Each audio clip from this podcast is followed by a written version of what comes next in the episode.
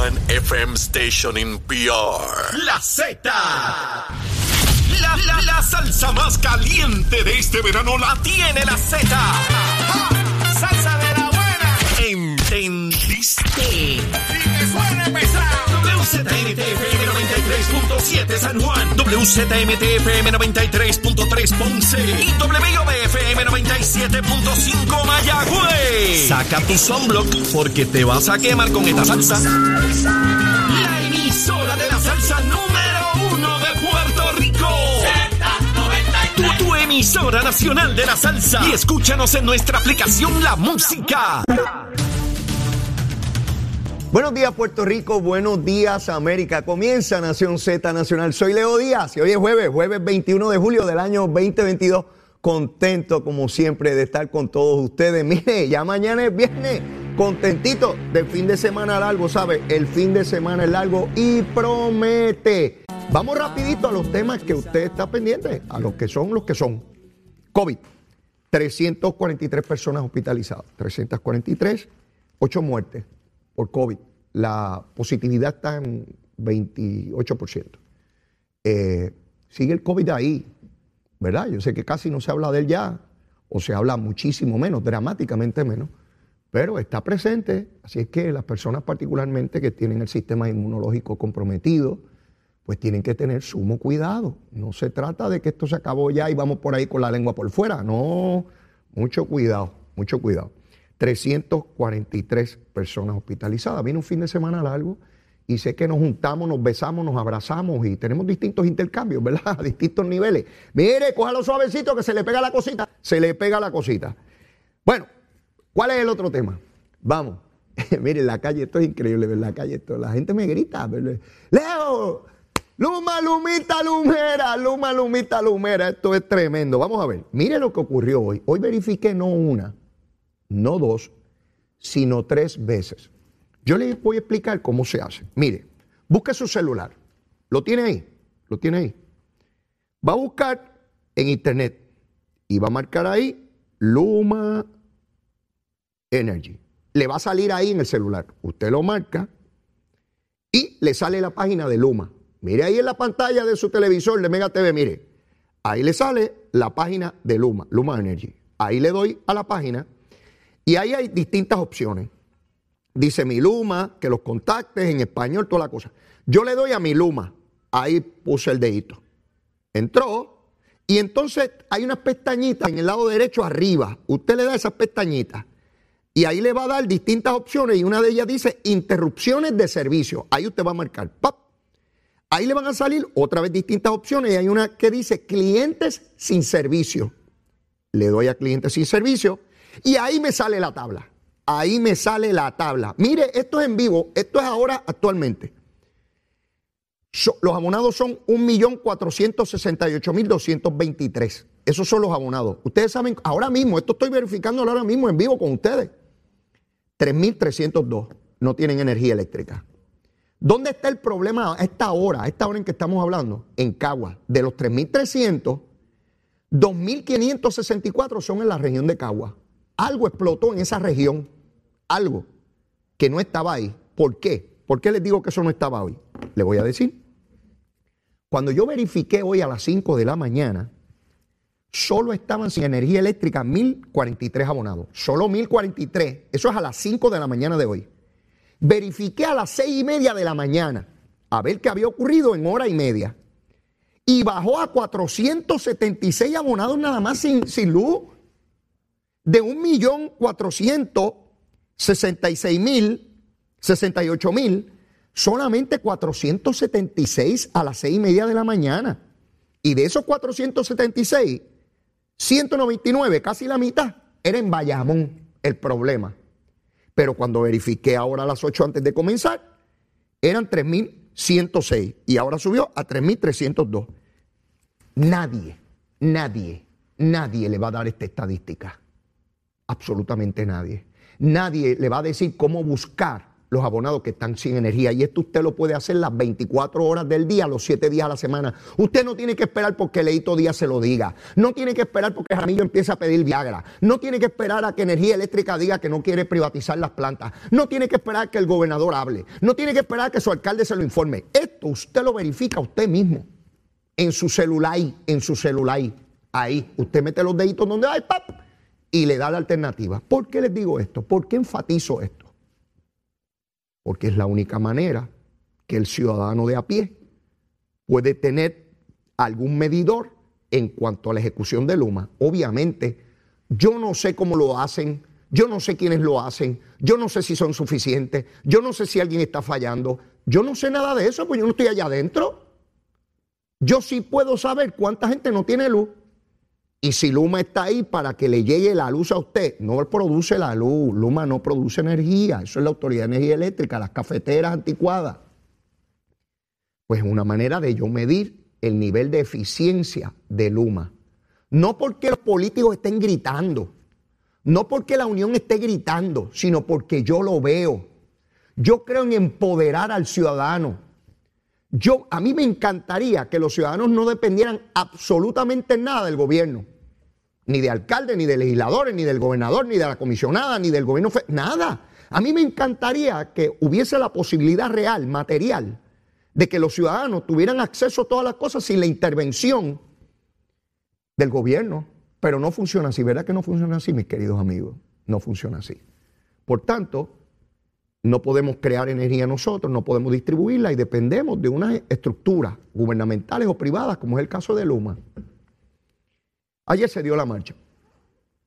Ayer se dio la marcha. Esta es mi opinión. Fue un fracaso. Un total fracaso. Un fiasco. Sí. Usted puede evaluar la marcha como usted quiera, es su opinión yo trato de utilizar métricas. ¿Qué marcha es esta? Esta es una marcha que estuvieron distintos sectores, incluyendo periodistas y sectores de opinión pública, agitando por dos meses. Sí. Dijeron que todo Puerto Rico iba a estar allí. Dijeron que el grado de indignación era uno sin precedentes, que todo el mundo iba a estar allí. Convocaron las uniones, cuatro partidos políticos, convocaron sectores, incluyendo religiosos, porque el padre Pedro estaba metido también, que fueran para allá católicos y protestantes y todo el mundo para allá. Sí, hasta religiosos convocando a la marcha. Hasta líderes obreros de, New York convocando a la marcha. Por todos lados. Hasta cuatro changuitos que viven en los Estados Unidos por allá en la estadidad y, también agitando para acá. No vienen a vivir para acá ni para ni para el carajo. No, están disfrutando por allá, desobando como las tortuguitas en el norte. Sí, estas tortugas desoban en el invierno, ¿sabe? Sí, las que están allá. Entonces usted esperaba miles y miles y miles y miles de personas que abarrotaran el Capitolio de Camino Fortaleza. Medios importantes de prensa de Puerto Rico, de radio y televisión, postearon en sus páginas. Está ahí, yo no me lo inventé, que habían cientos de personas, cientos. Y yo sé que en algunos canales de televisión tienen unas personas que los ayudan, ¿verdad? Seguro, hay que estar en la agenda y son panas nuestros. Entonces ponen la cámara de frente a la marcha, no aéreo, aéreo es distinto, ahí usted ve los que hay. Lo ponen de frente, entonces usted ve una multitud ahí de frente, usted cree que vienen millones ahí detrás. Pero hoy en día nadie puede coger de tontejo a nadie en cuanto a manifestaciones se refiere, ¿sabe? Esos, esos tiempos pasaron. Cuando usted tenía que esperar por el canal 2, 4, 11 para que en el noticiero le dijeran, un periodista, que había miles, como usted no estaba allí, usted dependía de los visuales que le pusieran. Hoy no, hoy no nos pueden coger de tontejo. Porque hoy hay drones, no de echar la basura, ¿verdad? Cuando yo me criaba, un dron era para echar la basura frente a la casa. No son unas maquinitas que vuelan y que retratan con unas cámaras de precisión que pueden leerle la tablilla a usted desde 10 mil pies de altura. Así de poderosas son. Y yo vi los visuales. Sí, un fracaso. Luis Raúl, te quedaste solito, papá, tenías que regalar gorritas allí. Jaramillo decía, imagínense si fue poca gente, que lo importante no era la cantidad de personas, que era la lucha. Ah, de verdad, de verdad que es la lucha.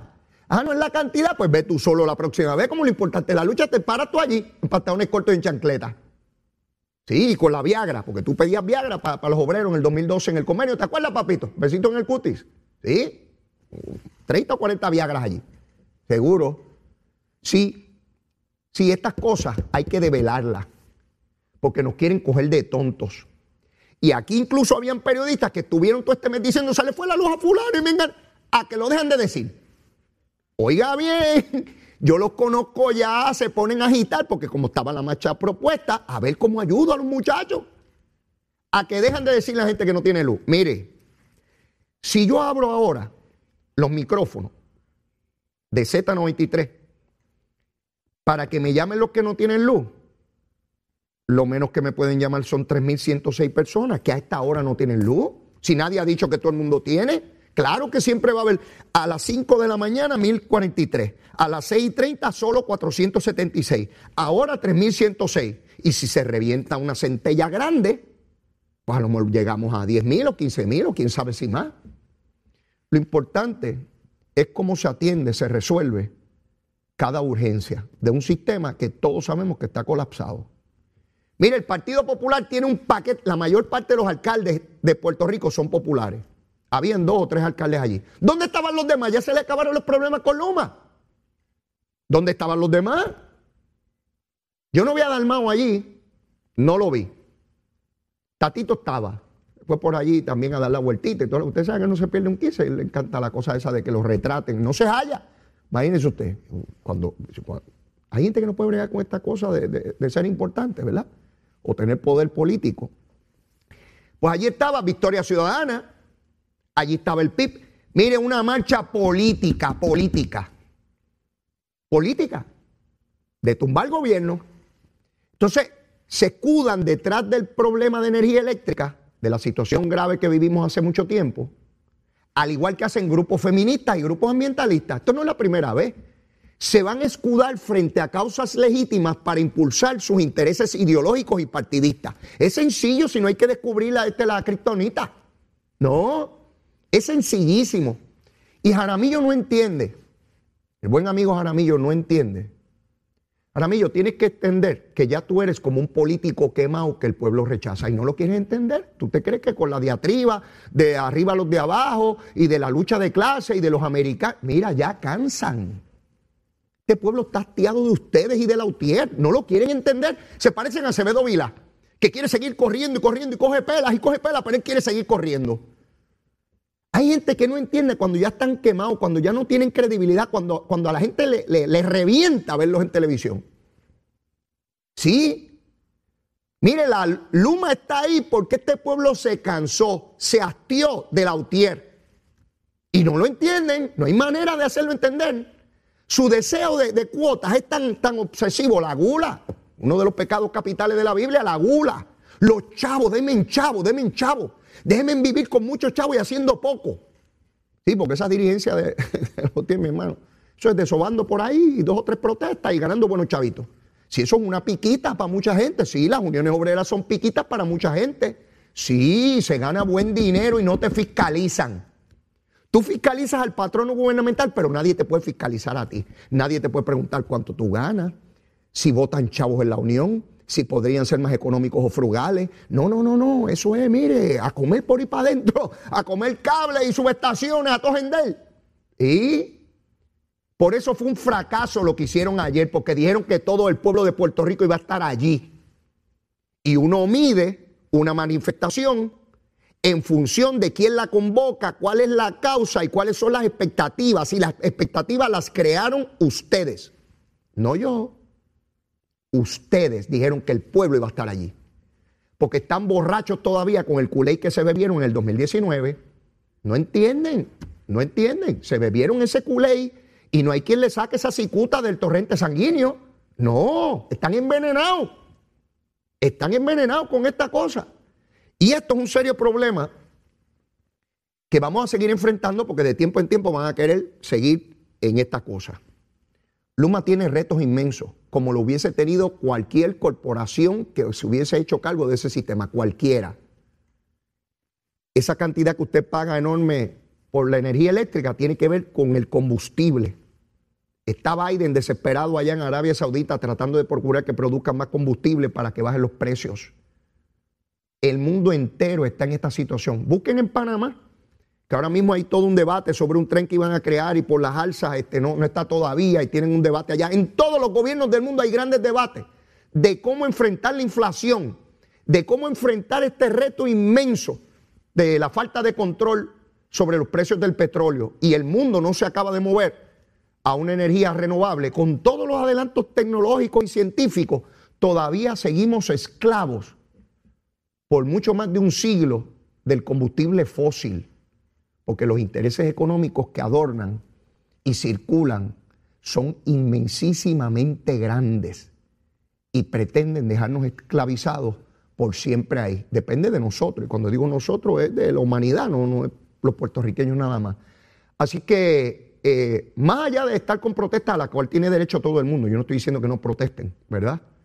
De lo que estamos hablando es cómo mejorar nuestros servicios, cómo acabar de construir ese sistema que los pájaros esos americanos, malos, pues esos americanos son bien malos, nos mandaron 9 mil millones de pesos para reconstruir ese sistema que tenemos que avanzar. Y eso es lo que quieren muchos sectores, que se retrase ese proceso para tratar de tumbar el gobierno. Pero mire, apenas comienza a quemar el cañaveral. Llévatela, chero. Sin pelos en la lengua. Es esa otra cultura, la cultura de la violencia, donde ver asesinar a alguien es algo muy sencillo. Leo Díaz en Nación Z Nacional por Z93. Ahí está en pantalla, mire, mire, mire esa columna de fuego quemando el cañaveral bien duro aquí en nuestra segunda media hora de programa. Mire, usted no ve cómo salen corriendo esas ardillas y los ratones del cañaveral cuando yo empiezo a meterle fuego por ahí para abajo. Sí, hay que sacar las ardillas y los ratones del cañaveral, se los he dicho.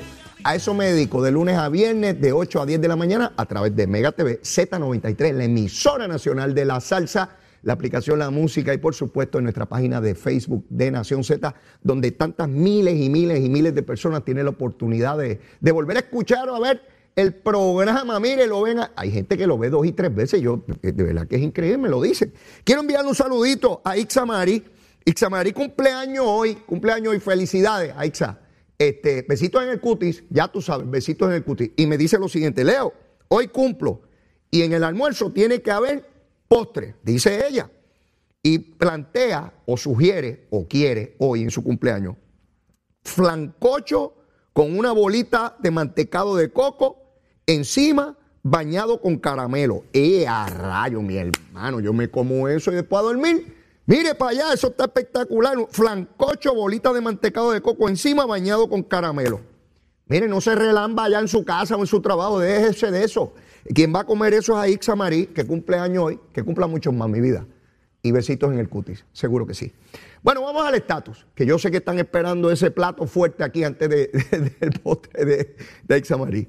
Mire, ayer como se esperaba, se aprobó el proyecto eh, de consulta plebiscitaria al pueblo de Puerto Rico, contemplando la estadidad, la república y la república asociada. Esas son las alternativas, no incluye el ELA. Eso era lo que se esperaba, ese es el proyecto de consenso entre Nidia Velázquez eh, y Jennifer González. Allí, en el proceso de markup, donde se evalúan las posibles enmiendas al proyecto, pues cada legislador tiene oportunidad de someter enmiendas y se vota sobre ellas, ¿verdad? Eh, los demócratas son mayoría en, la Cámara, por lo cual son mayoría en cada una de las comisiones. Y allí vimos cómo básicamente todos los demócratas estaban en favor de la medida y básicamente cómo los republicanos estaban en contra. Yo les he dicho a ustedes que eso es anticipable porque los republicanos ven a Puerto Rico como el potencial Estado demócrata hispano. Y pues le tienen miedo a eso porque no quieren un Estado demócrata, lo quieren republicano, ¿verdad? Y eso es natural que así ocurra, eso es así en la política. ¿O ustedes creen que el Partido Popular va a conformar un nuevo municipio en Puerto Rico que sea PNP? ¿O los PNP van a conformar un nuevo municipio en Puerto Rico que sea popular? Hombre, de esa gusanga. Eso es claro, eso es política simple. Claro, no les van a divulgar las principales razones. Esa es la principal, pero hay razones colaterales que subyacen, que están unidas a esa también. Y se dieron algunas enmiendas que yo esperaba, que eran naturales porque son las que históricamente se han planteado. Que se incluye el ELA, una que se planteó ayer, que haya supermayoría eh, que se hable inglés en el gobierno, que sea el idioma oficial del gobierno, eh, que, se tiene que primero resolver el asunto de la deuda y el problema económico antes. Todo eso es predecible. Yo no vi nada nuevo ahí, absolutamente nada nuevo. Yo les he dicho que hay que estar pendiente de este proceso para ver qué nuevos retos, cuáles son las nuevas mentiras o mitos que se desarrollan. Yo no vi ninguno nuevo contra esta idea, ninguno. Son los, usuales, los que llevamos tres décadas atendiendo, mirando, resolviendo, los mismos. Sin embargo, no vi allí gente diciendo es que son culturalmente distintos. Eso no lo vi. No vi esa, esa cosa de que ustedes son aquello y nosotros somos esto. Eso, eso yo no lo vi ayer. Quiere decir que eso va quedando atrás, poco a poco, poco a poco. Estos son procesos, ¿eh? Son procesos. Lo que sí me llamó la atención, sobremanera, no fue sobre la estadidad, fueron las enmiendas que intentaban procurar republicanos en el proyecto sobre la independencia o la libre asociación o república asociada. Cuando escuchaba las enmiendas, recordé una situación que se vivió particularmente al comienzo del siglo XX, pero que comenzó en el siglo XIX. Yo recordé la enmienda Platt.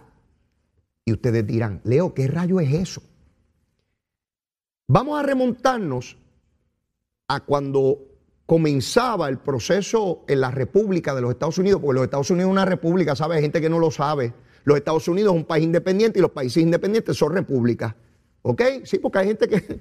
Bueno, para poder entender la mentalidad de esos republicanos, usted tiene que saber de dónde viene esa mentalidad. Eso ellos no se lo inventaron ahora de momento. No. ¿Cómo usted le va a imponer a una república condiciones en una legislación donde tienen la posibilidad de declararse país independiente? Es un absurdo hoy, hoy. Pero no era un absurdo hace 100 años y mucho menos hace 200 años.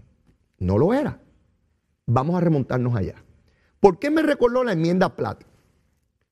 La enmienda Platt, eh, esto era un senador de nombre Orville Platt. Este senador, por Connecticut, republicano, oigan bien, republicano, era uno de los senadores más influyentes en el Senado Federal al final del siglo XIX, comienzos del siglo XX. ¿Qué ocurrió ahí? La guerra hispanoamericana. Con esa guerra hispanoamericana que perdió España, tuvo que cederle territorio a los Estados Unidos, entre ellos Puerto Rico y Cuba.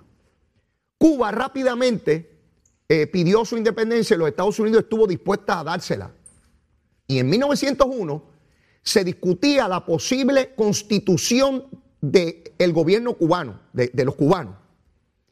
En esa constitución se le puso como requisito una serie de elementos que permitían a los Estados Unidos tener dominio sobre los Estados, sobre Cuba.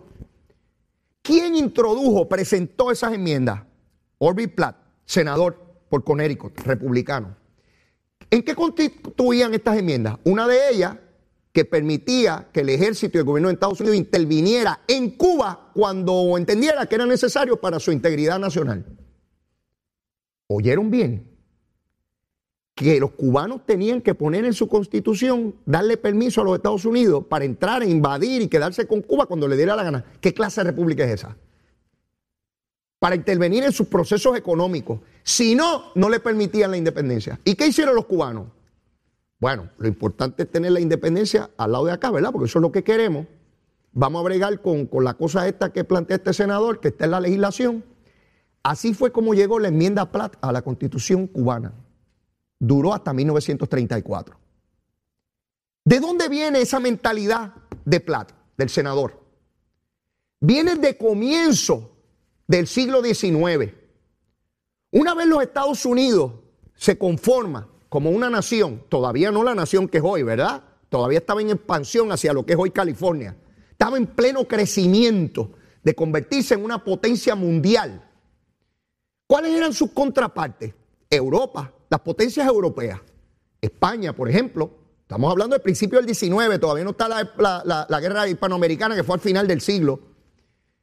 Está España, está Portugal, está Francia, en fin, las potencias europeas. El nuevo gobierno americano entendió que este lado del mundo de América le pertenecía a ellos. Y así es como nace la, la doctrina de James Monroe. James Monroe fue el quinto presidente de los Estados Unidos. Fue parte de los padres de la Constitución y del gobierno de los Estados Unidos, Founding Fathers, como le llaman. Este señor, que fue nació en 1758 y murió en 1831, fue presidente, el quinto presidente de 1817 a 1825, y él como presidente dijo, América para los americanos, las potencias europeas fuera de aquí. Aquí estamos los Estados Unidos y nuestros vecinos del sur que son pobres y no tienen el poder económico nuestro. Así que todo este lado del mundo es nuestro. Eso fue básicamente. Acuérdese que estamos hablando de los Estados Unidos imperial, prepotente, la nación poderosa, pujante en este lado del mundo, en tierras vírgenes, en toda expansión hacia, hacia el este. Llegando eventualmente, compraron eh, eh, la Luisiana, que constituían todos esos estados del centro, lo, compraron. Y así siguieron hasta llegar a California. Ya ustedes saben que compraron eh, años después, en el siglo XX, a, Alaska, en fin, hasta convertir lo que es hoy la nación. Así que cuando yo escuchaba a estos republicanos decir que para darle la república a Puerto Rico, Puerto Rico después de ser independiente, oiga bien, no puede hacer negocios con China, ni negociar su deuda con China, ni con Rusia. Hasta, hasta Rusia iban a meter en la cosa esa. Miren la mentalidad de estos representantes republicanos. Eso no nació ayer. Eso es una mentalidad que permea de que América para los americanos, de que nosotros somos los poderosos y nosotros le imponemos a los demás lo que sea. Para estos representantes republicanos, ellos no quieren que Puerto Rico resuelva su problema de estatus. Ellos quieren que Puerto Rico siga siendo una finca, un solar donde usted tiene cabros, vacas, lechones, culebras, sapos. Sí, a ellos no les interesa. Ellos lo que quieren es que Puerto Rico permanezca como Estado y te imponen condiciones tan onerosas que ni siquiera quieren que Puerto Rico sea independiente. Imagínese usted, ya no hacia la estadidad, incluso para la independencia. Así es que esos que dicen, y ayer yo me convencí, esos que dicen que si los puertorriqueños pedimos la independencia nos la dan automáticamente, mentira. Allí hay legisladores federales que no quieren que Puerto Rico sea ni Estado ni independiente, quieren el territorio, porque les importa poco que la mitad de nuestra población esté bajo los niveles de pobreza y que necesite la tarjeta de salud y la tarjeta de la familia para poder vivir. Les importa poco que 5 millones vivan allá y 3 millones aquí, porque algunos de ellos decían, ¿cómo van a sacar las bases americanas de Puerto Rico? No, bajo la república tienen que permanecer. O sea que esto es una república que no es republicana. Mire, la república es una república y si Puerto Rico República quiere hacer negocio con Rusia, con China, con Venezuela, con Nicaragua o con Cuba, lo hace. Esos son los países independientes. O los Estados Unidos le puede decir a, México con quién negocia su deuda. O a Argentina o a Brasil, ¿verdad que no? Ah, pero la, República de Puerto Rico tendría que estar sumida a, los poderes plenarios del Congreso. Mire qué pantalones y qué asunto, por no decir otra palabra que no puedo decir aquí, la que yo diría en mi barrio. Mire qué pantalones. Así que no es de extrañar que esos sectores republicanos conservadores impulsen cualquier tipo de medida que parezca que es para mejorar el proyecto, porque yo escuchaba a algunos de ellos, no, es que esta medida se acaba de erradicar, necesitamos estudiarla. Hubo uno de ellos que planteó, no, esto tiene que ir a varias comisiones, porque esto tiene jurisdicción, todo para dilatar el proceso, para retardarlo. ¿Por qué? Porque hay unas elecciones de medio término en septiembre y ellos dicen, cuando nosotros tengamos el poder no se considera ni una, ni la otra, ni la de más allá. Esto es cuestión de tiempo. Juegan a lo mismo que juega el Partido Popular, al tiempo, al tiempo, al tiempo. Porque si no ocurre nada, se queda lo que yo quiero. Lo que me permite a mí seguir chupando de la teta. Tener poder político, tener poder eh, económico y el pueblo que se fastidie. Y al que no le gusta que se monte en el avión se vaya a vivir a Kissimmee y coma lechones americanos allá en la, en, la lechonera del Pito. Pero para Guabate no, que se vaya para allá a comer en la Florida. ¿Seguro? Así sencillo es esta cosa. Mire, Nidia Velázquez que fue la primera que hizo Open Statement, las expresiones iniciales, ¿no? Para, la, medida, arranca diciendo Puerto Rico es una colonia. Cuando yo la escuché, por poco me desmayo. Escuchar a Nidia Velázquez, que logró su escaño congresional porque el partido Hernández Colón hizo toda una campaña con dinero público para que ella lograra ese escaño, que lleva allí tres, tres décadas, 30 años, que defendió el ELA siempre que vino a hacer campaña por lo mejor de los dos mundos en el 93, yo lo recuerdo.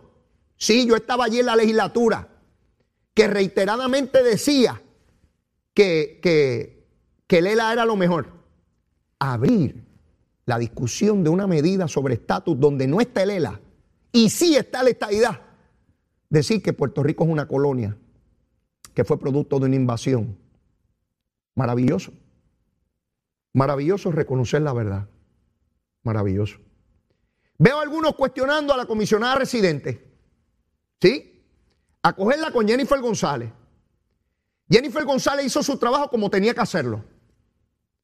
Como sabe hacerlo. Y se tuvo que batir con la gente de su propio partido. Y qué interesante que los que critican a Jennifer porque está, pertenece a un partido conservador y que se unique fueron los mismos que fueron a aliarse con Wicker en el Senado Federal para radicar un proyecto que contempla el ELA. El Partido Popular, aliado con los sectores más conservadores y retrógradas del Partido Republicano. Esos son los liberales de aquí. Claro, no veo sectores de prensa criticando eso hoy, ¿verdad, muchachos y muchachas? Besitos en el cutis para todos. Sí, si Jennifer González se llega a aliar con los sectores conservadores y racistas, era una bandida y había que meterle 800 primeras planas hoy. Pero con su boquita de comer, Dalmao admite que le pidió a este senador que radicara ese proyecto en el Senado Federal ayer, contemplando el ELA, la colonia. Con eso no hay problema. Eso está bien hecho. ¿Ven que es mucho hipócrita? Ven que mucho hipócrita. Eso es mentira. Aquí está el mentiroso Casorilla en estos medios. Sí, si es para el mío, no importa si es con el narcotraficante que hay que unirse. Si tienen que unirse a narcotraficantes, se unen a Pablo Escobar Gaviria para, mantener eh, eh, el ELA y la colonia. Es increíble cómo hacen lo que sea para detener la descolonización de Puerto Rico. Y no voy a hablar de los sectores independentistas porque desaparecieron. Partido Independentista lo que hace es amamantando hostigadores sexuales, en marchitas por ahí gritando tonterías y vendiendo camisetas, y totalmente ausentes del proceso de descolonización. Dan vergüenza. Gilberto Concepción de Gracia, eh, Albizu Campo, eso eran otros tiempos, ¿saben? Esta gente son del hit parade y lo que le encanta son los chavitos y estar por ahí de, pretty body en las noticias y diciendo tonterías. Ninguno impulsando y empujando un proceso de descolonización, totalmente ausentes de la plataforma del proceso eh, eh, que tiene que ver con, con, este asunto. Así que Roger Wicker, por Mississippi, por el estado más pobre de la nación, ese Wicker, senador federal, con mucha influencia en el Partido Demócrata a nivel del Senado Federal, este es el equivalente a Orvin Platt. Orvin Platt, 100 años más tarde, tiene su homólogo allí, a Roger Wicker. Porque siempre hay gente que añora el pasado donde tuvieron poder, influencia. Sí. Cuando yo miro a Wicker y examino la historia de Pat, eh, Platt, senador también de comienzos del siglo XX, y escucho el discurso del Partido Popular, es exactamente el mismo. Yo escucho al Partido Popular hablando del pasado de lo grande que fueron en el pasado. Examínenlo, no me crea a mí. Busque las declaraciones del liderato del Partido Popular. Todos les hablan de los tiempos de Muñoz, de la cosa económica, de la constitución. Todos se van a los años 50, 60, 70. Entonces dicen que todo se dañó cuando el PNP empezó a ganar. Mire qué pantalones, ahí fue que se empezó a dañar. Mientras estábamos nosotros solo en el poder, eh, ¿verdad? Chupando, bien.